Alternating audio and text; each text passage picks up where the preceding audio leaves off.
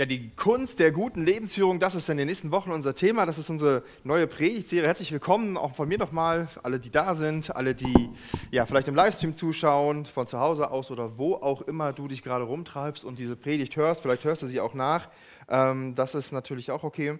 Ähm, und ich weiß nicht, was du bei, dem, bei, dieser, bei dieser Überschrift, bei, dieser, bei, dieser, bei diesem Titel dieser Predigtreihe denkst. Vielleicht denkst du dir, oh, das ist aber ein bisschen stranger Titel. Ne? So, klingt so ein bisschen, ähm, ja, wie so ein bisschen selbstfindungsmäßig irgendwie. Oder so ein bisschen wie äh, ja, so eine Selbsthilfegeschichte, ähm, so Sinnsuche, vielleicht so ein philosophischer Blick auf das Leben und wie man da eigentlich durchkommt. Und ja, ich kann schon mal vorwegnehmen, es ist so ein bisschen was von allem mit dabei, auch in dieser Predigtreihe und natürlich noch viel, viel mehr. Und ich muss sagen, ähm, ähm, dass diese, dass die Reihe ähm, jetzt sich vielleicht so ein bisschen anhört wie äh, Selbsthilfe, Coaching ähm, und Achtsamkeit, Sinn und Orientierungsseminar für das Leben. Aber ich möchte dich einladen und dich herausfordern, dich auf die, in den nächsten Wochen darauf so ein bisschen einzulassen, weil es geht ganz viel um Veränderung, es geht ganz viel darum, ähm, ja, wie wir, auf, wie wir ja, da werden wir auf eine Entdeckungsreise gehen durch unsere Verhaltensweisen, durch unsere Denkmuster und uns anschauen, naja, wie, ja, wie können wir eigentlich wirklich eine gute Lebensführung haben. Ja? Ähm, und die Bibel hat eine ganz klare Meinung, die ein bisschen abseits auch vom, vom Mainstream ist in unserer Gesellschaft. Und ich habe den Eindruck, Lebensführung ähm, ist so ein wirkliches Thema bei uns auch in der, in der, in der Gesellschaft. Ja, es geht heute um die Kunst, sich selbst zu führen. Das ist der, das ist der Titel von heute. Ja, den habe ich deswegen gewählt, weil ich irgendwie immer merke, wenn ich zum Beispiel so auch im Netz unterwegs bin, ähm, dann, es gibt immer mehr so Artikel und Bücher dazu, wie, wie, es eigentlich gelingen kann, wie komme ich gut, wie komme ich glücklich durchs Leben, wie nehme ich achtsam auf mich ne? und, und, und lauter solche Sachen, ähm, die einem helfen wollen und sollen, ähm, irgendwie mit dabei zu sein, mit dem Leben gut klarzukommen. Ja? Es gibt zum Beispiel so Bücher, so eins zum Beispiel, ähm, Besser fühlen. Ähm, eine Reise zu mehr Gelassenheit und das wollen wir irgendwie alle auch, ja? Uns besser fühlen. Ja, wir wollen gelassener sein, irgendwie entspannter, nicht so mit dem Stress des Alltags. Ja, gerade die, die vielleicht viel arbeiten und Familie haben oder sowas oder die eine sehr stressige Arbeit haben. Vielleicht bist du im Gesundheitswesen zum Beispiel angestellt, das ist eine stressige Zeit und hey, besser fühlen und gelassen sein klingt doch mega. Oder ähm, du musst nicht von allen gemocht werden, ja? Vermut sich nicht verbiegen zu lassen. Boah, wer verlässt sich schon gern verbiegen? Also ich nicht. Und ähm, ich möchte mich auch nicht verbiegen lassen. Und das wäre auch irgendwie cool, wenn wir das nicht hätten. Ja, oder noch so ein Beispiel, das ich gefunden habe: zurück zu mir.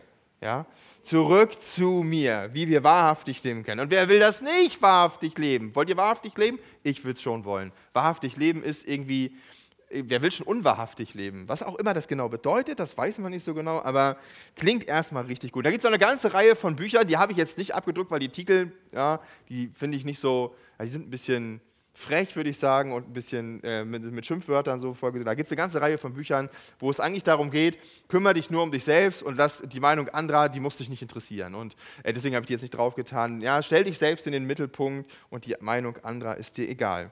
Ja, ich habe diese Bücher, da bin ich auch ehrlich, nicht alle gelesen. Manche habe ich aber mal reingelesen. Und ich muss sagen, so einige Sachen, die da drin stehen, die sind gar nicht schlecht. Die sind ganz cool. Die sind vor allem sehr praktisch orientiert. Aber ah, da gibt es also ein paar Sachen, mh, hm, ähm, die sind schwierig. Dabei will ich dir gar nicht ein schlechtes Gewissen machen, wenn du solche Bücher liest oder überhaupt dich für dieses Thema interessiert, äh, interessierst. Ja, weil ich ganz im Gegenteil, ich will dich sogar beglückwünschen, dass du dir Gedanken darüber machst, ja, wie du ein positives, wie du ein gesundes Leben hast, weil ich glaube, wir sind allzu oft zufrieden, auch mit dem negativen Teil unseres Lebens und mit den Dingen, die falsch laufen und mit unseren falschen Verhaltensweisen, die wir vielleicht nicht immer so empfinden, die andere uns aber manchmal spiegeln und irgendwie, ja, geht es ja dann doch darum, dass wir es irgendwie hinbekommen müssen, unser Leben positiv zu gestalten, auf eine positive Art und Weise und deswegen geht es, darum geht es bei Lebensführung, es geht darum, darum, sein Leben aktiv zu gestalten. Es geht darum zu sagen, ich, ent, ich mache etwas, ja, ich entscheide mich für etwas, ich möchte mein Leben eine, eine, eine positive Richtung geben, eine gute Richtung geben, mich von schlechten und von negativen und von falschen Verhaltensweisen und Einstellungen und Gedanken lösen.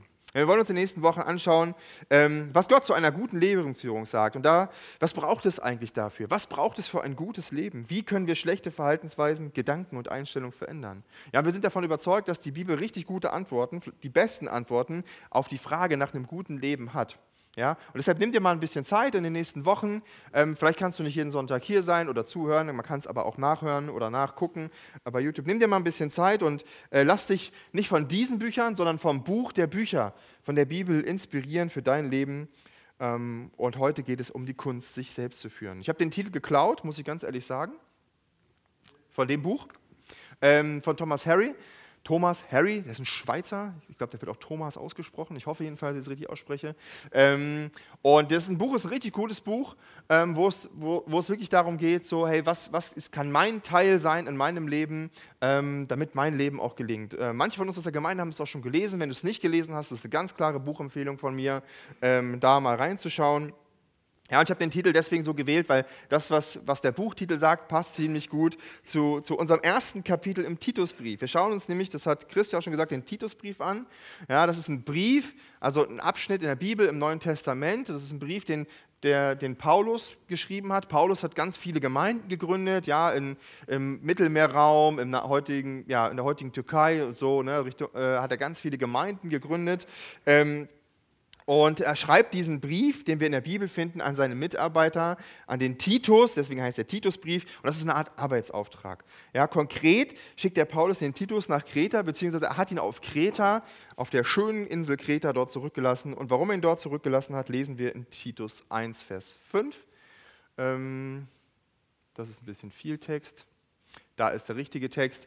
Äh, da heißt es, deswegen ließ ich dich auf Kreta zurück, damit du, was noch mangelte, in Ordnung bringen und in jeder Stadt Älteste einsetzen sollst, wie ich dir geboten habe, hatte. Genau, der Grund, warum Titus noch auf Kreta ist, ist, dass er dort Älteste in die Gemeinden vor Ort einsetzen soll. Und vielleicht stößt du dich so ein bisschen an diesen Begriff Ältester. Vielleicht kannst du damit nicht so viel anfangen. Ja, das ist auch ein bisschen komisch, der Begriff, weil der hat, hört sich so an, als hätte das irgendwie was mit, mit dem Lebensalter, mit Jahren zu tun. Irgendwie mit, aha, ähm, ja, als würde es irgendwie ums Alter gehen. Und in der Tat ähm, wird der griechische Begriff, der dort steht in der Bibel, äh, mal als Ältester und mal als Aufseher übersetzt. Äh, was jetzt auch nicht besonders prickelnd ist. Ja? Aufseher klingt ja auch irgendwie nur nach Gefängnis. Ja? Irgendwie jemand hat ja, passt auf, dass du nicht ausbrichst irgendwie. Ist auch irgendwie merkwürdig. Ähm, aber allgemein, ja, deswegen kurz zur Erklärung, allgemein kann man sagen, wenn, von, wenn wir von ältesten Aufsehern lesen, ähm, damit sind die Leiter oder die Verantwortlichen einer Ortsgemeinde geme äh, gemeint. Ja, das findet im Neuen Testament Ausdruck in noch anderen Begriffen, die, die dann übersetzt werden. Es gibt dann zum Beispiel die, die Hirten, ja, die übersetzt man dann heute auch manchmal mit Pastoren, weil der griechische Begriff so klingt. Ja. Oder es gibt manchmal das Wort Bischof, äh, da kommt, das kommt auch daher. Und es gibt noch den, es gibt manchmal steht auch Leiter da. Und alles meint eigentlich das Gleiche. Alles meint eigentlich Leiter, Verantwortlicher einer Ortsgemeinde. Und diese ganzen Begriffe sind lediglich ja, Ausprägungen ähm, dieser, dieser Aufgabe oder dieser, dieser Verantwortung, die dort sind. Ne? Also es ist jetzt, ähm, ähm, das sind nur unterschiedliche Facetten davon. Und ähm, ich finde am besten passt heute, wenn wir es in unseren heutigen Sprachgebrauch übernehmen wollen, passt das Wort Leiter ziemlich gut. Gemeindeleiter, ähm, das ist irgendwie, das, das umfasst viele dieser Ausprägungen und damit kann man, glaube ich, ganz gut arbeiten und das sorgt für weniger Verwirrung. Leitung und Führung ist immer ein wichtiges Thema in der Bibel. Auch ne, zum Beispiel das Wort Älteste kommt nicht nur im Neuen Testament vor, kommt nicht nur in den Briefen vor, kommt schon im Alten Testament vor. Ja? Ähm, im Alten Testament gibt es das auch schon. Zum Beispiel, ähm, als Gott mit Mose spricht und ihm sagt: Hey, geh zum Pharao. Ja? Viele kennen die Geschichte. Ähm, da geht es ja darum, dass das Volk Israel ganz frühere Jahre lang in Ägypten als Sklaven gehalten wurde. Und dann äh, sagt ähm, Gott zu Mose, geh hin und versammle die Ältesten Israels und sprich zu ihnen. Der Herr, der Gott eurer Väter ist mir erschienen, der Gott Abrahams, Isaaks und Jakobs und hat gesagt, angesehen habe ich euch und das, was in Ägypten geschehen ist. Und ähm, das ist zum Beispiel so, ne? und es gibt auch immer wieder, soll auch Mose mit den Ältesten zusammen zum Beispiel dann vor den Pharao treten. Das ist, merken wir, das ist ein Begriff, der schon damals vorkommt. Und auch ähm, dann später, ne? nachdem mit Israel so ganz viel Geschichte passiert ist, sie haben ihren eigenen Staat gekriegt, sie hatten dann irgendwann eigene Könige, dann sind sie in Exil ins Exil gegangen, aber auch bis ins Neue Testament hinein, zum Beispiel in den Evangelien kennen wir das auch, dass es dort Älteste gibt. Ja? Ähm, und als er in den Tempel kam, traten, äh, traten als er lehrte die Hohenpriester und die Ältesten des Volkes zu ihm und sprachen, welchen, mit welchem Recht du diese Dinge Nee, genau. In welchem Recht tust du diese Dinge und wer hat dir dieses Recht gegeben? Also, das sind irgendwie Verantwortliche und die, das zieht sich so ähm, durch die gesamte jüdische Kultur und deswegen, ähm, ja, es setzt sich auch dann in den Gemeinden fort, dieses Thema. Deswegen schreibt Paulus das. Ja, und Paulus hat gesagt, hey, ähm, er lässt Titus da zurück, damit er das tut, was noch mangelte. Ich habe extra diese etwas ältere Übersetzung genommen, weil das Wort da auch genau drin steht. Und da heißt es mangelte. Paulus sagt letztlich, es ist ein Mangel, wenn eine Gemeinde keine Ältesten hat. Ja? Wenn, eine, wenn es in einer Gemeinde keine Ältesten gibt, dann fehlt etwas, dann ist irgendwie, wenn da keine Leiter sind, dann, dann ist das nicht vollständig. Und vielleicht ist dir das noch nie so richtig bewusst geworden, ähm, aber Leitung einer Gemeinde biblisch gesehen wird nicht von, wird nicht von einem Pastor ausgeübt, aber ne, auf der einen Seite so der, die Ein-Mann-Maschine, auf der anderen Seite aber auch nicht irgendwie ganz basisdemokratisch entschieden, wo jeder irgendwie mitbestimmen kann. Ja, Gemeindeleitung ist keine One-Man-Show, ähm, es ist aber auch kein demokratischer Prozess, an dem irgendwie jeder beteiligt wäre. Paulus sagt ganz klar, das gucken wir uns gleich auf jeden Fall noch an, dass nicht jeder Gemeindeleiter sein kann.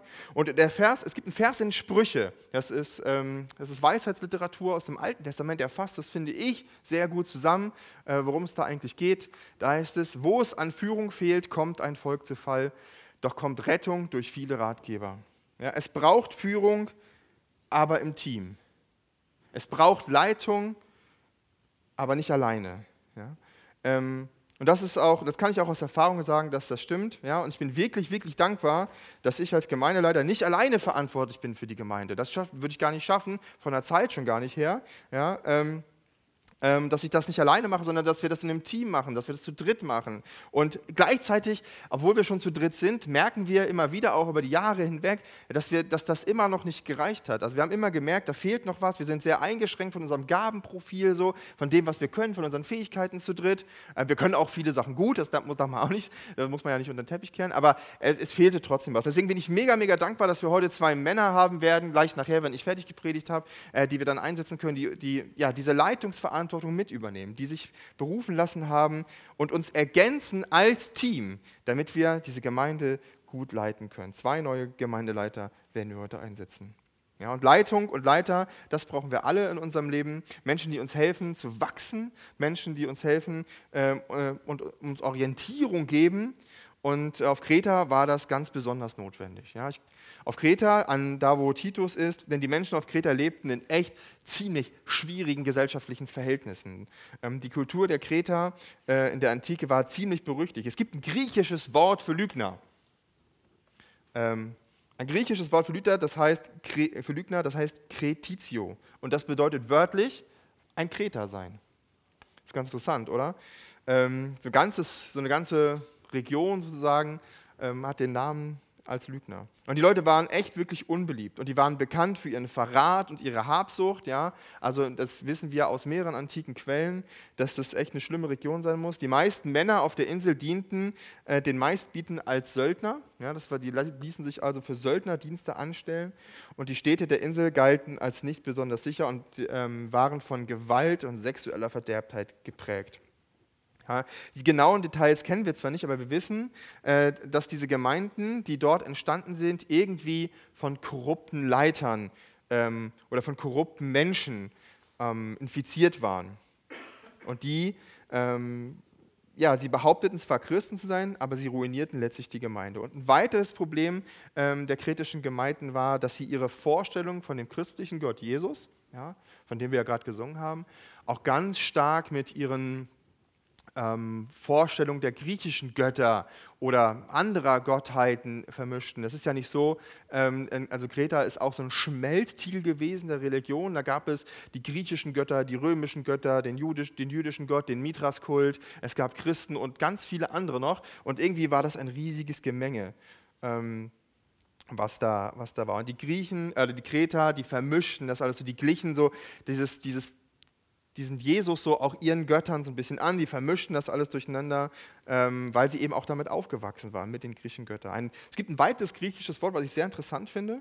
Ähm, äh, das steht, das benutzen wir heute um Religionsvermischung, also dass, dass sich Religion auf irgendeine Art und Weise irgendwie, die treffen aufeinander und das vermischt sich alles irgendwie dann. Der eine übernimmt Elemente von dem anderen und es entsteht irgendwie ein komisches Gemenge. Und das Wort heißt Synkretismus. Ich benutze das auch manchmal, wenn mein Sohn zum Beispiel auf Nutella Salami drauf tut. Ähm, das ist auch eine unerlaubte Vermischung ähm, bei uns zu Hause. Nein, aber Synkretismus äh, ist auch ein Wort und das bedeutet, wortwörtlich bedeutet es die Vereinigung mehrerer streitender Kreter. Ja? Also da merken wir so irgendwie, die nicht so tollen griechischen Wörter, die kommen alle aus Kreta. Das ist irgendwie, und da merken wir, das ist eine Gesellschaft, boah, die ist schwierig und die ist nicht so, nicht so einfach. Ähm, und das äh, wissen wir auch aus, der, aus den antiken Schriften. Die Kreter, die, die, äh, die waren Griechen und die liebten besonders zum Beispiel die Geschichten über ihren Hauptgott Zeus. Ich weiß nicht, ob ihr Zeus kennt, ähm, vielleicht aus den Asterix und Obelix Comics. Ja, die Kreter behaupteten sogar, Zeus sei auf ihrer Insel geboren worden ähm, und ähm, die liebten das, sich über seine Geschichten auszutauschen, weil wisst ihr, was Zeus eigentlich den ganzen Tag gemacht hat? Er hat einfach, er hat, er hat einfach immer andere Leute übers Ohr gehauen. Ja? Entweder in seinem Pantheon oder er ist in irgendwie Menschengestalt auf die Erde gekommen, hat sich verkleidet, hat dann immer irgendwelche Frauen verführt und mit den Kindern gemacht und dann gab es, es war ganz, ach, ganz viele Probleme. Also die Dramen und Tragödien der griechischen Kultur in, der, in, in, in Göttern, die sind ja episch und die suchen seinesgleichen, ein völliges Chaos und Durcheinander. Ja, aber die Kreter fanden das cool, die hat das gefreut, ne? die haben sich da ausgetauscht und das war echt ein großes Problem Gerade weil das eben auch viel mit Sex zu tun hat. Und Paulus will hier klar und deutlich sagen, dass Gott, ähm, der durch Jesus offenbart wurde, ganz anders ist als Zeus. Seine grundlegenden Charaktereigenschaften, die Charaktereigenschaften von Gott sind Treue und Wahrheit. Und das bedeutet, die christliche Lebensweise wird von Wahrheit auch geprägt sein, was für die Kreter eine echte Veränderung sein wird. Und erschwerend hinzu kommt, dass die Gemeinden auf Kreta ja alle noch ganz jung waren. Ja, das dürfen wir auch nicht vergessen, die gab es noch gar nicht so lange. Und sie hatten ja auch noch keine Bibel. Ja? Sie hatten keine Bibel, an der sie sich hätten orientieren können, sondern sie waren darauf angewiesen, was zum Beispiel so Leute wie Paulus und Titus ihnen gesagt haben. Und deswegen ist es eine große Herausforderung, deswegen ist es so wichtig, dass Titus da ist. Und ähm, Paulus sagt ähm, letztlich in dem Brief, dass die Christen sich anders verhalten müssen als die Menschen um sie herum. Ja, gerade in Kreta, wie gesagt, wird das besonders deutlich. Sie sollen anders leben. Und er sagt, die Art, wie Christen leben, muss sich unterscheiden von dem schlechten Leben der Kreter. Ähm, ich habe nochmal einen Vers, das ist ein bisschen später mitgebracht. Da heißt es, solche Leute behaupten, Gott zu kennen, verleugnen ihn aber durch die ganze Art, wie sie leben. Ja, wir merken, es geht hier um die Art, wie wir leben. Es geht um unsere Lebensführung. Es geht um unseren Lebensstil. Ja, sie sind ungehorsam und widerlich und zu nichts Gutem zu gebrauchen. Ist ein hartes Urteil, ja, aber wir merken, das, ist, ähm, das fällt den Leuten auf. Letztlich ist das genau Paulus Anliegen. Er sagt, der Lebensstil von Christen soll ein heiliger Lebensstil sein. Was das genau bedeutet, gucken wir uns gleich an. Ja, und deswegen nennen wir, diesen nennen wir als Christen diesen Prozess, wie wir auch leben ja, und wie wir uns darin verändern und wie wir uns an den Maßstäben Gottes anlehnen und orientieren, ähm, nennen wir diesen Prozess auch Heiligung. Ja, ist nicht wichtig, aber falls du den Begriff mal hörst, Heiligung. Es bedeutet, anders zu sein, im göttlichen Sinn. Es ist ein Lebensstil, der nicht von den negativen Einflüssen der Gesellschaft geprägt ist, sondern von den guten Sachen aus Gottes Wort, von den guten Eigenschaften, die Gott selbst hat. Ja, und der seine Liebe vor allem und das, der seine Liebe vor allem uns darin erwiesen hat, dass er, dass der Gott selbst Mensch geworden ist und am Kreuz gestorben ist. Und durch unsere Lebensführung soll genau diese, Leben, diese Liebe sichtbar werden. Ja, wo das nicht der Fall ist, stimmt was nicht. Und Paulus gibt uns ganz, ganz objektive Kriterien, an denen wir das prüfen können. Ja, ähm, woran man erkennen kann, ob der Lebensstil ein, ein gottgewirkter Lebensstil ist oder nicht. Ja, so wie Gott sich das wünscht. Und wenn ich gleich die Verse vorlese, dann achte mal auf die Reihenfolge, also was, was als erstes kommt von den Kriterien und was vielleicht als letztes kommt. Ähm, ich wenn ihr eine Bibel habt, könnt ihr selber mit aufschlagen, ansonsten müsst ihr es vorne lesen. Dann lesen wir in ja, Titus 1 ab Vers 6. Da heißt es, ein Ältester oder ein Gemeindeleiter soll wegen seiner vorbildlichen Lebensführung allgemein geschätzt sein. Er soll seiner Frau treu sein und seine Kinder sollen gläubig sein und nicht als wild oder rebellisch gelten. Ein Ältester soll ein tadelloses Leben führen, denn er ist ein Hausverwalter Gottes. Er darf nicht überheblich oder jähzornig sein, und weder ein Trinker noch ein gewalttätiger oder ein geldgieriger Mensch. Er soll Gast, Gastfreundschaft üben und alles Gute lieben, besonnen und gerecht sein. Sein Leben soll Gott gefallen und maßvoll sein. Ja, das, wo Gott gefallen steht, steht eigentlich heilig. Er soll an dem Wort der Botschaft festhalten, das vertrauenswürdig ist, denn nur dann wird er auch imstande sein, andere durch die rechte Lehre zu ermutigen und denen, die sich ihr gegenüber ablehnend verhalten, zu zeigen, dass sie im Unrecht sind. Okay, ist euch was an dieser Reihenfolge aufgefallen? Ja, äh, mir schon, ja. Es geht, Paulus sagt, ein Ältester soll wegen seiner vorbildlichen Lebensführung allgemein geschätzt sein. Ja, das Wichtigste, also das Erste, was Paulus sagt, ist, es geht um Lebensführung. Es geht um, darum, ein Vorbild zu sein. Es geht darum, jemand zu sein, der respektiert wird ja, für seinen Lebensstil. Und dann zählt Paulus ganz viele Dinge auf, ja, was, diese, was dieser vorbildlichen Lebensführung gehört. Ja, ich habe das einfach mal auf so einer Folie hier zusammengefasst, was es bedeutet, untadelig zu sein, also was diesen guten Lebensstil aufpasst. Ja, da geht es darum, treu in der Ehe zu sein. Ja? Und das, ist, ähm, das, das hat viele praktische Aspekte. Das hat viele äh, praktische Dinge, die wir uns nachher nochmal angucken wollen. Ne? Das bedeutet ja eben nicht nur, dass man irgendwie verheiratet ist und irgendwie nicht fremd geht. Ja? Das bedeutet auch, dass man, dass, man, dass man die Ehe wertschätzt, dass man sich um seine Frau kümmert, dass man sich von Dingen fernhält, die die Ehe zerstören. Ja? Sei es Pornografie oder sei es andere Männer oder Frauen oder diverse. Ähm, Gibt es ja auch noch. Genau, und ne, das umfasst viel mehr. Ne? Treue in der Ehe ist nicht nur einfach so, ich bin verheiratet und lass mich nicht scheiden, sondern es bedeutet auch ganz einen aktiven Part. Es bedeutet den Invest, den wir tätigen müssen. Ja, das bedeutet untadelig sein. Es bedeutet ein guter Erziehungsstil sein. Ne? Jetzt, ich habe mich gefragt, ob ich, diesen, ob, ich, äh, ob ich diese Übersetzung nehmen soll, weil hier steht ja, ähm, dass die Kinder sollen nicht als wild und rebellisch gelten. Dann habe ich an meinen Sohn gedacht, der ist ziemlich wild. Ähm, und dann habe ich nochmal eine andere Übersetzung geguckt, da steht eigentlich, dass sie gläubig sein sollen sogar. Ne? Und ähm, ein guter Erziehungsstil ja, fängt eben schon mal damit an, dass ich mir überhaupt Gedanken mache über, über die Erziehung meiner Kinder. Ja, viele Menschen in unserer Gesellschaft, das merke ich auch zum Beispiel auf der Arbeit, die machen sich überhaupt keine Gedanken darum. Die sagen, ja, wieso Kinderkrippe, Kindergarten, Schule, das ne, übernehmen alles andere. Ja? Und auch gerade die Männer, ja, die sagen, ja, ich gehe arbeiten und meine Frau kümmert sich um die Kinder. Ja? Aber das ist nicht okay. Ja? Es ist unsere Verantwortung, unsere Kinder zu erziehen. Es ist auch unsere Verantwortung, Kinder im Glauben zu erziehen. Ja, dass, wir ihnen, dass wir ihnen helfen, die Liebe Gottes kennenzulernen. Das können wir nicht delegieren in, an, an irgendeinen christlichen Kindergarten, an irgendeine christliche Schule oder, oder an die Sonntagsschule zum Beispiel hier. Ja, das sind alles nette Angebote und wir sind dankbar dafür, dass es eine christliche Schule zum Beispiel gibt in Kiel. Hey, aber es ist die Verantwortung der Eltern, dafür zu sorgen, dass, dass die Liebe Gottes irgendwie zu den Kindern kommt. Das ist eine, das ist eine ganz praktische Aufgabe. Und in der Bibel gibt es immer wieder an einzelnen Stellen, streut Gott das so ein, dass er sagt, hey Leute, ähm, achtet auf eure Kinder, ja? Ähm, dass wir sie nicht zornig machen, aber auch, dass wir nicht zu, sie zu unseren Götzen machen. Wir leben auch in einer Gesellschaft, da werden Kinder manchmal auf einen Sockel, auf ein Podest gestellt, ja, und ähm, dann ist es so, als, als gäbe es nichts anderes mehr, als gäbe es nur diese Kinder und äh, so, als wäre das das Ziel. Und das ist natürlich nicht richtig. Das bedeutet nämlich auch, dass Gott an erster Stelle in unserem Leben steht, ja, dass man anständig lebt. Und das ist zum Beispiel ein sehr dehnbarer Begriff. Das hängt nämlich davon auch ab, in welcher Kultur, in welchem Kulturkreis man lebt, was wirklich als anständig gilt. Ja, ähm, das ist so ein bisschen, da muss man ein bisschen drauf achten. Aber jeder von uns weiß oder kennt Beispiele von Menschen, die nicht anständig leben, oder? Jeder von uns kennt Leute, wo wir sagen, das ist nicht in Ordnung, was die machen, wie die sich verhalten. Ja, das soll eben ein Leiter nicht sein. Ja, dass man nicht überheblich ist von oben herab, das kennen wir alle. Also jeder zumindest, der mal in der Schule war, kennt das, dass er irgendwie einen Lehrer hat, der immer so von oben herab kam. Oder einen Chef auf der Arbeit oder einen Professor an der Uni oder keine Ahnung, vielleicht sogar in deiner eigenen Familie, Eltern oder Schwiegereltern, die so, ah, das ist schwierig, ne?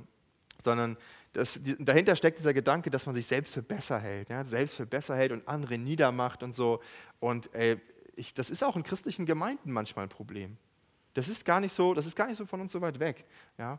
Dass man nicht je zornig ist, okay, das erklärt sich von selbst. Kein Trinker, das erklärt sich auch von selbst.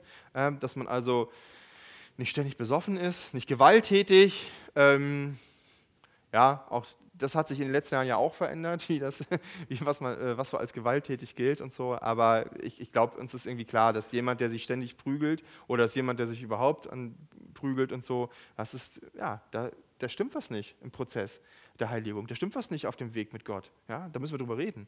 Ähm, nicht geldgierig, und das ist, das ist eine der größten Herausforderungen unserer Gesellschaft, dass wir nicht geldgierig sind, weil ganz ehrlich, wir leben in einer Gesellschaft auch, ähm, die, die sehr aufs Geld achtet. Ja, und wir kriegen das immer beigebracht, kümmere dich um dein Geld, ne, verdien mehr Geld, hab mehr, dann kannst du dir mehr leisten. Und, ähm, und das ist zum Beispiel, hat Auswirkungen auch auf die Frage, welchen Beruf wir wählen. Ja. Wählen wir den Beruf nur nach monetären Gesichtspunkten aus? Ja, oder auch nach Gesichtspunkten, ähm, nach anderen Gesichtspunkten aus, ja, wo wir zum Beispiel Menschen helfen, wo wir unsere Begabung einsetzen können. Ich habe das Gefühl, das hat ein bisschen abgenommen in den letzten Jahren, dass Geld nicht mehr so die übergeordnete Rolle bei der Berufswahl spielt. Das liegt aber, glaube ich, daran, weil irgendwie gefühlt mehr Geld da ist für die viele, nicht für alle. Ja. Ähm, aber es bedeutet auch zum Beispiel, was mache ich eigentlich mit meinem Geld? Wo gebe ich mein Geld hin? Stell dir mal die Frage, ob das für dich okay wäre, wenn ich auf dein Konto schauen würde und sehen würde, wofür du dein Geld ausgibst. Wenn du sagst, ja, das ist völlig okay, dann, ja, dann gehst du wahrscheinlich ganz gut mit Geld um. Und wenn du sagst, ah nee, das möchte ich eigentlich nicht, dass das jeder weiß, was ich mit meinem Geld mache, dann frag dich mal, warum ist das so? Warum möchtest du nicht wissen, dass, was Leute dass andere Leute wissen, was du mit deinem Geld machst? Gibst du dein Geld vielleicht für Sachen aus, die gar nicht okay sind? Ja? Oder wie, wie investieren wir ins Reich Gottes? Ja? Ist Geld geben, abgeben für dich ein Problem oder nicht?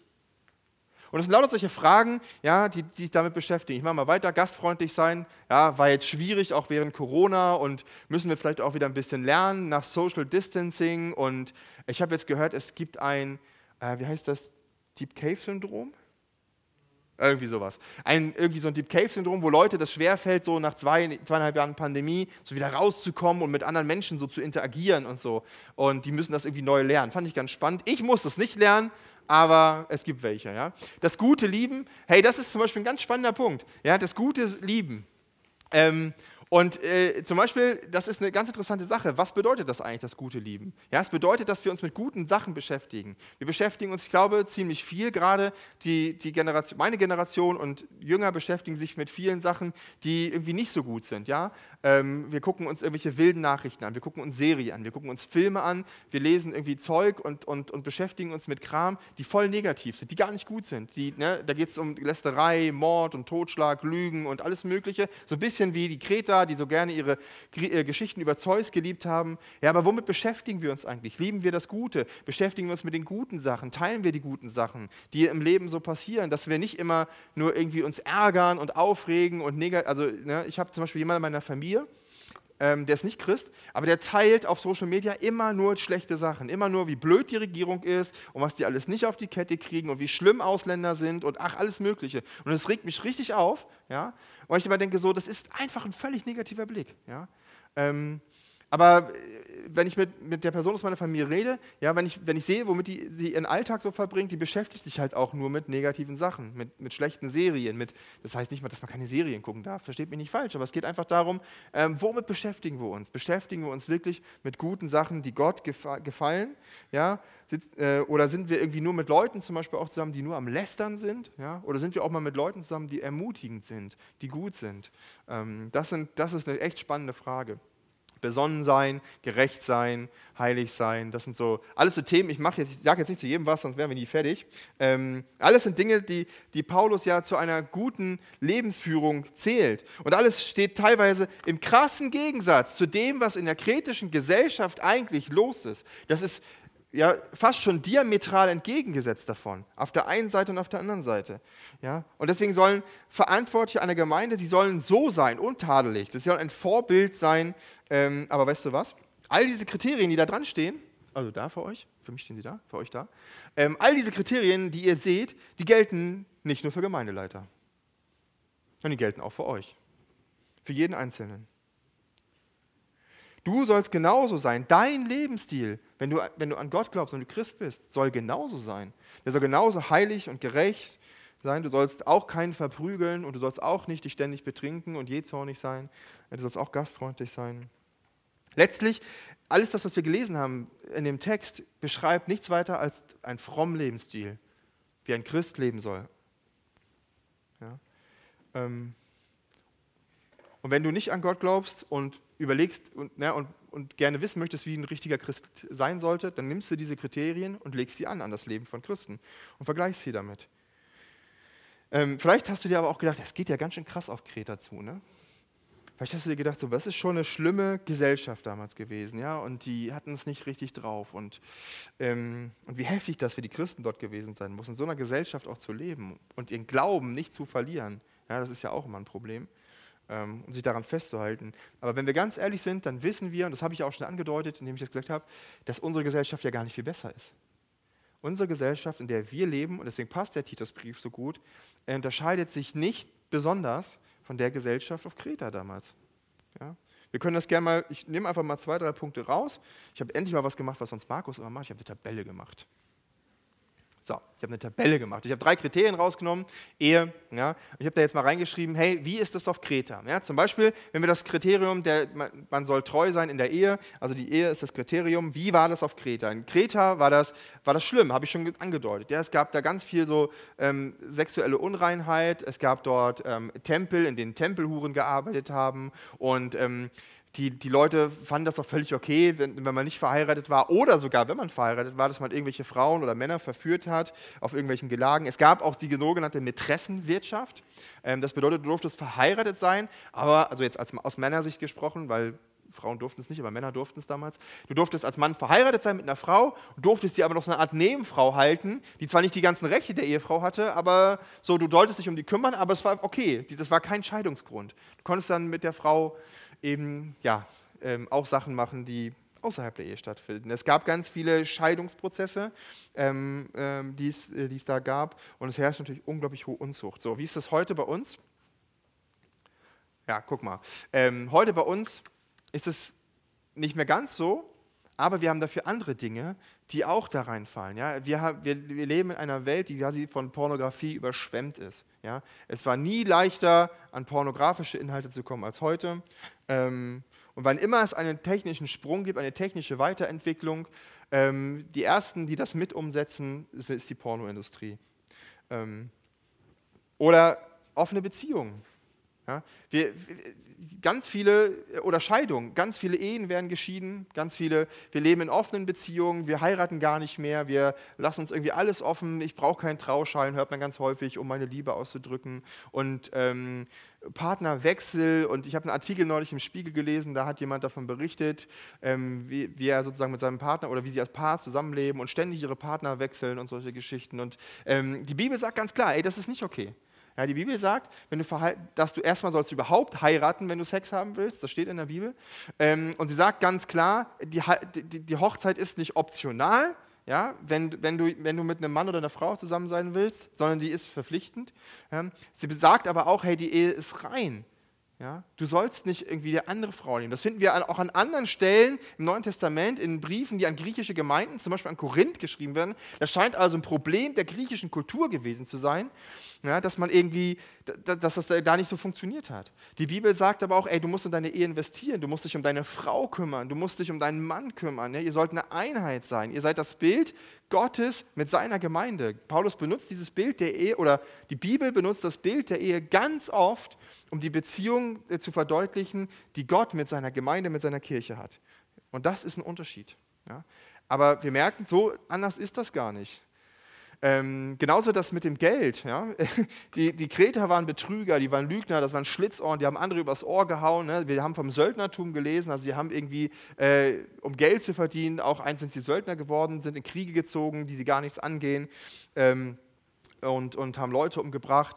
Und das war eine gefährliche Gegend auf Kreta ähm, zu sein. Paulus ist da auch mal gestrandet, mal mit dem Schiff. Und ja, das war schon eine knifflige Geschichte. Ähm, und Geld war auch wichtig in der Antike. Ja? Die Leute wollten reich werden. Sie liebten Geschichten, in denen Menschen reich geworden sind. Ähm, sie liebten Zeus, der irgendwie mit Geld um sich geschmissen hat, um seine Ziele zu erreichen. Und das Gleiche haben wir heute auch. Wir leben in einer Turbokapitalismusgesellschaft. Ja? Wir haben so eine Haben ist besser als Brauchen Mentalität. Geiz ist geil. Abgeben ist, ne?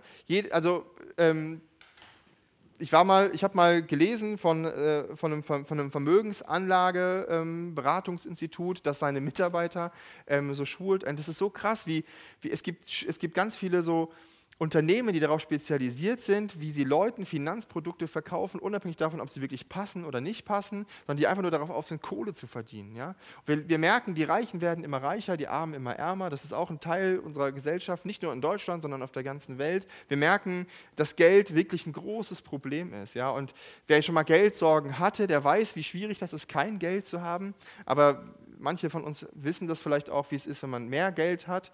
Ähm, dann ist das auch schwierig. Ja? Und abgeben, spenden, ja, seit, seit Jahren sind dieses, das Spendenaufkommen in den Kirchen und den Gemeinden weltweit rückläufig. Es gibt immer weniger Geld, obwohl immer weniger Geld für die Mission in den Gemeinden, für, für, für, das Reich Gottes letztlich, obwohl die Menschen effektiv im Westen mehr Geld verdienen als vorher. Das ist interessant. Und ähm, Gott sagt oder die Bibel sagt es, sagt es genau anders. Die sagt halt, hey, in deinem Leben soll Gott an erster Stelle stehen nicht das Geld. Dein Ziel soll nicht sein, wie ich möglichst viel Geld äh, kassiere, sondern dein Ziel soll sein, wie du an mir dran bist und wie du eine gute Beziehung zu mir hast. Und deswegen sagt Gott auch, teil dein Geld, gib was ab, hilf den Armen. Ja, wenn wir darüber sprechen, irgendwie zur Männerfreizeit zu fahren, zum Männerwochenende zu fahren oder zu einer Gemeindefreizeit oder irgendwo überhaupt woanders hinfahren oder hier sind. Ja? Uns muss klar sein, dass hier Menschen unter uns sitzen, die nicht mal das Geld haben, sich die Busfahrkarte hierher zu leisten. Ähm, und es ist unsere Verantwortung als Christen und damit auch als Gemeinde, dafür einen Ausgleich zu schaffen. Deswegen gibt es diesen Zehnten in der Bibel oder gab es früher den Zehnten, heute gibt es keinen festen Betrag mehr. Aber wenn du Schwierigkeiten hast, dein Geld loszulassen, dann müssen wir darüber reden, warum das so ist. Ähm, das Gute, liebend hat Paulus noch gesagt, das ist mein drittes Beispiel. Ja, äh, die Kreta, die waren richtige schlüpfrige Geschichtenerzähler. Ja, die haben ganz viele derbe Geschichten gehabt und ähm, in einer Gesellschaft gelebt, die richtig schwierig war. Sie haben in einer gewalttätigen Welt gelebt. Sie haben gelogen und betrogen. Wie gesagt, Cretitio bedeutet ein Kreter sein und heißt so viel wie Lügen. Ähm, das ist heute ganz genauso. Ja? Äh, wenn wir uns die Serien- und Filmlandschaft angucken, ey, ganz ehrlich, in den meisten Filmen und Serien, die es so gibt, gibt es irgendwie im Sex, Geld, Gewalt, ähm, manchmal mehr, manchmal weniger. Ähm, und da werden, aber es werden dort Werte vermittelt, ähm, die echt schwierig sind. Ja, nicht in allen Serien und nicht in allen Filmen. Ja, es gibt auch, es gibt auch welche, die, ja, ich will neutral ist ja mal schwierig, aber es gibt auch gute oder Sachen, die man gut finden kann. Ne? Aber es ist, ist, halt auch die Frage so, ey, womit beschäftigen wir uns eigentlich? Das, was ist das wirklich, was ist das, womit wir uns ähm, auseinandersetzen? Die Bibel, das ist einer meiner Lieblingsverse. Ähm, oh, leider ist der nicht, passt der nicht ganz rauf, sehe ich gerade auf die Folie, aber der ist aus Philippa 4, Vers 8. Wer sich den aufschreiben will, den habe ich ähm, auch im Firmengebetskreis noch mal vorgelesen, weil er, mir so, er mir so wichtig war. Da heißt, er sagt es, übrigens Brüder, alles was wahr, alles was ehrbar, alles was gerecht, alles was rein und alles was liebenswert, alles was wohllautend ist, wenn irgendeine Tugend und wenn, irgendein, wenn es irgendein Lob gibt, das erwägt. Ja, die Bibel ist da ganz klar. Sie sagt, hey, konzentriert euch nicht auf das Negative. Ja, beschäftigt euch nicht mit den falschen Sachen, mit den, mit den Sachen, die, die, die, die für Gott nicht in Ordnung sind. Ja, Beschäftigt euch nicht damit, sondern beschäftigt euch mit den guten Sachen. Beschäftigt euch zum Beispiel mit der Bibel, das ist eine gute Sache. Beschäftigt euch ähm, mit Menschen, die gut sind. Ne? Seid nicht im Rat der Spötter, sagt die Bibel mal. Also äh, irgendwie, mit welchen Leuten unterhalten wir uns? Sind wir uns immer nur, sehen wir uns immer nur Lästereien ausgesetzt, mit Menschen, die über andere Menschen herziehen? Ja, Gibt es in meiner Firma auch. Ähm, ist schwierig, ja, muss man aufstehen und gehen meistens, um da nicht mitzumachen. Aber letztlich geht es, ist es immer, es ist ein, immer ein Kontrast. Und es ist egal, ob wir in, in, über Kreta von vor 2000 Jahren reden oder über Kiel von 2022. Ja, die Gesellschaft, in der wir leben, ist keine gute Gesellschaft, ist keine positive Gesellschaft im biblischen Sinne, sondern ist eine Gesellschaft, die ganz viele Werte hat und die ganz viele Dinge vertritt, die nicht in Ordnung sind. Bitte versteht mich nicht falsch. Nicht alles und nicht jeder äh, war damals oder heute ist nur schlecht. Ja, es gibt immer wieder Menschen in unserer Gesellschaft, in damaligen Gesellschaften, die, ähm, ähm, ob nun Christen oder nicht, die sich auch positiv verhalten haben, ja, die gute Sachen gemacht haben. Versteht mich da nicht falsch. Es geht nicht darum, so pauschal alles zu verurteilen, ja, aber es geht darum, so die Strömung einer Gesellschaft aufzuzeigen. Das, was die meisten Menschen prägt und auszeichnet. Ja, und, das ist das, und das ist die Kultur, das ist die Gesellschaft, in der wir leben und die befindet sich ja eigentlich seit jeher in einem antibiblischen Zustand. Ja. Ähm, und die sich nicht auf eine positive und gute Lebensführung ähm, konzentriert und darauf positiv auswirkt, sondern ja, für uns meistens eine Herausforderung ist. Und damit müssen wir umgehen. Ja? Damit müssen wir, äh, davon dürfen wir uns nicht fertig lassen. Davon, da, wir müssen Gott darum bitten, mit der Kraft seines Geistes uns dazu verändern. Wir können das nicht alleine machen. Wir können nicht alleine sagen, ab heute bin ich gut. Und dann wird es gut. Nee, das wird nicht funktionieren. Ja, aus Kraft eigener Wassersuppe können wir das nicht schaffen. Ja, aber wenn wir, wenn, wir, wenn wir das wollen, dann wird Gott uns darin unterstützen. Er wird uns fördern. Er wird uns durch den Geist Gottes die Kraft geben, ja, dass, da, dass wir da auch irgendwann äh, zum Ziel kommen oder zumindest näher kommen. Letztlich ist es unsere Entscheidung, wie wir leben wollen. Wir entscheiden das. Gott steuert uns nicht fern und sagt, oh, durch meinen Heiligen Geist sende ich dir jetzt den Willen des Gutes zu tun in deinen Kopf und dann passiert das. Nein, das funktioniert so nicht. Ja? Gott hat uns als autonome Wesen geschaffen. Und deswegen ist es unsere Entscheidung. Wir können uns auch dagegen entscheiden, ganz klar, keine Frage. Ja? Deswegen ist es aber so wichtig, darüber nachzudenken, wie, wie wichtig es ist, uns selbst zu führen, uns selbst dafür zu entscheiden und uns, äh, uns ähm, dann an Gott zu wenden und Gott zu sagen, ey Gott, ich will das, aber ich schaffe es nicht. Ja? Der Geist ist willig, aber das Fleisch ist schwach, ist ein Sprichwort. Und das ist wirklich so. Aber Gott wird dieses Gebet erhören. Ja? Und deswegen ist diese Kunst der guten Lebensführung wirklich eine Kunst, aber eine Kunst, die man erlernen kann. Es ist kein, es ist kein Geheimnis dahinter. Ja, es ist eine Kunst, die man aktiv betreiben kann, die man, auf die man Einfluss nehmen kann, die man gestalten kann und bei der uns Gott dann helfen wird, die Veränderungen in unserem Leben möglich zu machen, die wir selbst gar nicht für möglich gehalten haben. Sich selbst zu führen heißt, selbstwirksam zu leben und als gottesfürchtiger Mensch den Alltag zuversichtlich und handlungsfähig zu gestalten. Den Satz habe ich geklaut von, aus dem Buch von Thomas Harry, ja, aber der beschreibt das ziemlich gut. Ja, sich selbst zu führen heißt, selbstwirksam zu leben mit der Kraft Gottes. Selbstwirksam zu leben. Ja. Und das trifft auf Leiter genauso zu wie auf jeden anderen Christen. Leiter können dir aber helfen und ein Vorbild sein. Ähm, die können, die können dich dabei unterstützen in diesem Prozess ja, der Heiligung, dass dein Leben sich positiv verändert. Die können dir dabei stehen. Ja, erst in Vers 9 haben wir gelesen, da gibt es dieses, ähm, was kommt da eigentlich? Achso, ne, das ist das. Ähm, Erst in Vers 9, ich erinnere nochmal, da geht es darum, ähm, da gibt es diese Kriterien, die ausschließlich auf Leiter zutreffen. Die anderen Verse, äh, 6, 7 und 8, die ganzen Sachen mit untadelig sein, die treffen auf alle zu. Aber Vers 9, da geht es ähm, darum, ähm, dass es, äh, da geht es um die Lehrfähigkeit für Leiter. Ja, ein, Leiter muss auch ein, muss, äh, ein Leiter muss auch ein Lehrer sein, kein Prediger unbedingt, aber er muss fähig sein, anderen ja, zu helfen und weiter zu sein. Paulus nennt drei wichtige Punkte, die, ähm, die er da nennt. Ich lese den Vers nochmal vor. Ne? Er soll an dem Wort der Botschaft festhalten, das vertrauenswürdig ist. Denn nur dann wird er auch imstande sein, andere durch die rechte Lehre zu ermutigen und denen, die sich ihr gegenüber ablehnend verhalten, zu zeigen, dass sie im Unrecht sind. Und das sind drei Kriterien, die wir da haben. Erstens, er soll an der vertrauenswürdigen Botschaft des, vom Wort festhalten. Das ist ein komischer Satz, oder? Ähm, aber eigentlich geht es hier um den Kern des Evangeliums. Der Satz klingt zwar ein bisschen holprig, ja, ähm, aber es geht um das Kern des Evangeliums. Für die Christen auf Kreta war das, wie gesagt, ein echt heikler Punkt. Ähm, weil es da viel Durcheinander gab. Ja? Nicht nur mit diesen hellenistischen Religionen, die es alle gab, sondern auch äh, und vor allem mit den Einflüssen des Judentums, die irgendwelche Gesetze forderten und die das Ganze irgendwie alles durcheinander brachten und man sollte irgendwas halten. Aber diese ganzen Regeln gehören dann irgendwie nicht zum Evangelium und das war alles schwierig. Ja, und das ist auch heute eine große Herausforderung für Gemeindeleiter, diesen Kern des Evangeliums zu bewahren. Ja, in einer Welt, ja, in der wir von sehr viel liberaler Theologie umgeben sind, ähm, aber auch von sehr viel neu aufkommender Gesetzlichkeit und Moralismus. Es geht darum, diese Einflüsse, ähm, seien sie gesetzlich, moralistisch oder liberal, zu identifizieren und ihnen zu begegnen. Aber das ist eine, genau eine der Hauptaufgaben von Gemeindeleitern, das zu tun. Ja? Selber im Glauben zu bleiben und zu wachsen. Ja? Gemeindeleiter sind ja nicht irgendwie fertig mit Gott irgendwann mal und sagen, so jetzt habe ich es erreicht. Sondern ganz im Gegenteil. Es geht darum, auch für Gemeindeleiter selber im Glauben zu bleiben und zu wachsen. Ähm, Schritte zu gehen, um Gott besser zu verstehen. Ja, Leiter müssen in der Lage sein, alleine für ihre geistliche Gesundheit zu sorgen, weil in der Regel gibt es ja keinen mehr, an die sich wenden können, außer an Gott.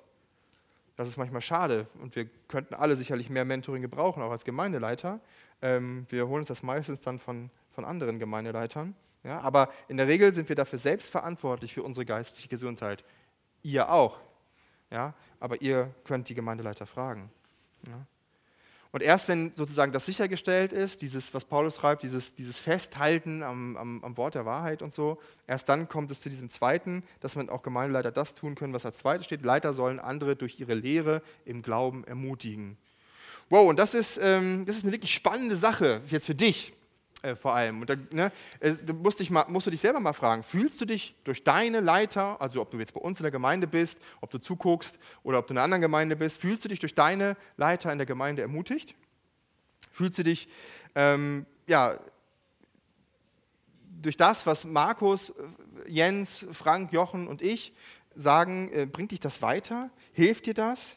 Ähm, verändert das deinen Glauben? Verändert das dein Leben auf eine positive Art und Weise? Macht es dir Mut für dein Leben?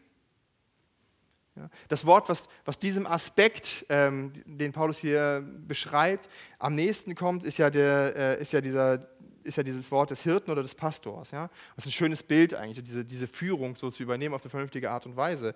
Ja? Leiter sollen dich im Glauben stärken, sollen dir helfen zu verstehen, wie Glaube funktioniert, sollen dir helfen zu wachsen, damit du genau diese Lebensführung erreichen kannst, von der Paulus gesprochen hat, ganz kurz vorher. Und dann gibt es noch den dritten Aspekt. Ja? Ähm, es geht darum aufzuzeigen, wo jemand in Unrecht ist. Und jetzt kommen wir zu einem ganz schmalen Grad für Gemeindeverantwortliche, für Leiter, Leiter einer Gemeinde. Es geht nämlich darum, es geht nämlich nicht darum, alle gleichzuschalten in ihrer Meinung und ihrer Theologie. Ja? Ähm, es geht nicht darum, dass alle sich gleich verhalten müssen. Ja, und genau das, das was, das, die, was einem wichtig ist, dem anderen auch automatisch wichtig ist, darum geht es nicht dabei. Ja? Sondern es geht um einen Kern und es geht um einen Rahmen.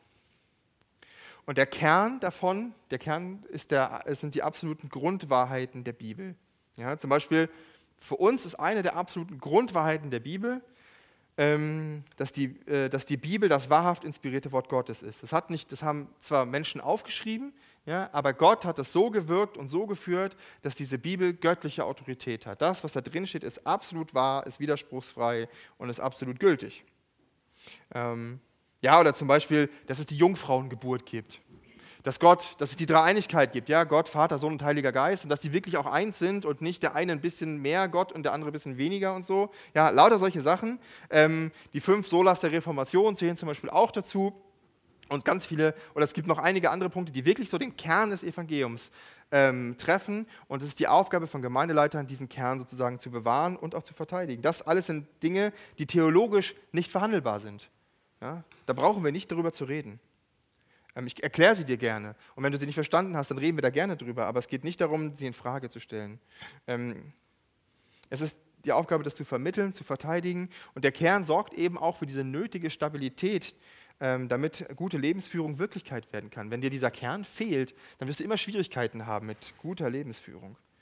Und dann gibt es noch den Rahmen, ja? Und der Rahmen, das sind Dinge, äh, die unsere Gemeinde ausmachen, die das Christusforum Kiel besonders machen oder von anderen Gemeinden abheben oder sie eben anders machen.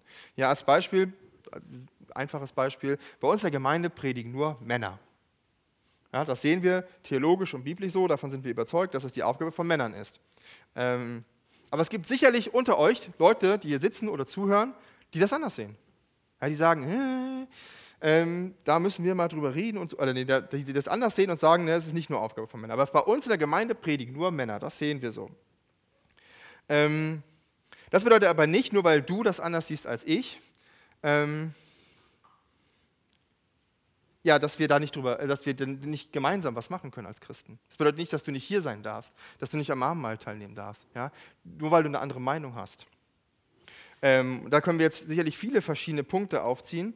Ähm, wir halten uns an das, was in unserer Gemeinde der Rahmen ist. Ja, der Rahmen, ähm, zu dem Rahmen gehört eben, gehören eben solche Sachen ähm, dazu, dass wir, das, äh, dass wir das so durchziehen. Wenn du anderer Meinung bist, bedeutet das nicht, dass wir nicht in einer Gemeinde sein können. Es bedeutet nur, dass wir uns an die gemeinsam festgelegten Rahmenbedingungen halten.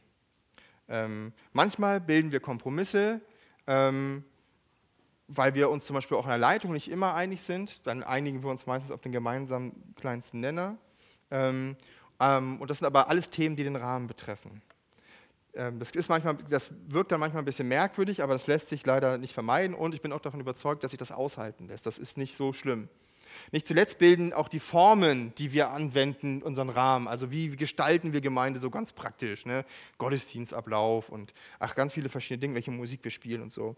Ähm, und deswegen ist dieser Rahmen so ein bisschen flexibel auch. Manche Dinge ändern sich auch mal im Laufe der Zeit, manche Dinge bewertet man anders und neu. Der Rahmen ändert sich, der Kern des Evangeliums bleibt aber immer gleich. Formen sind variabel, der Kern bietet Stabilität.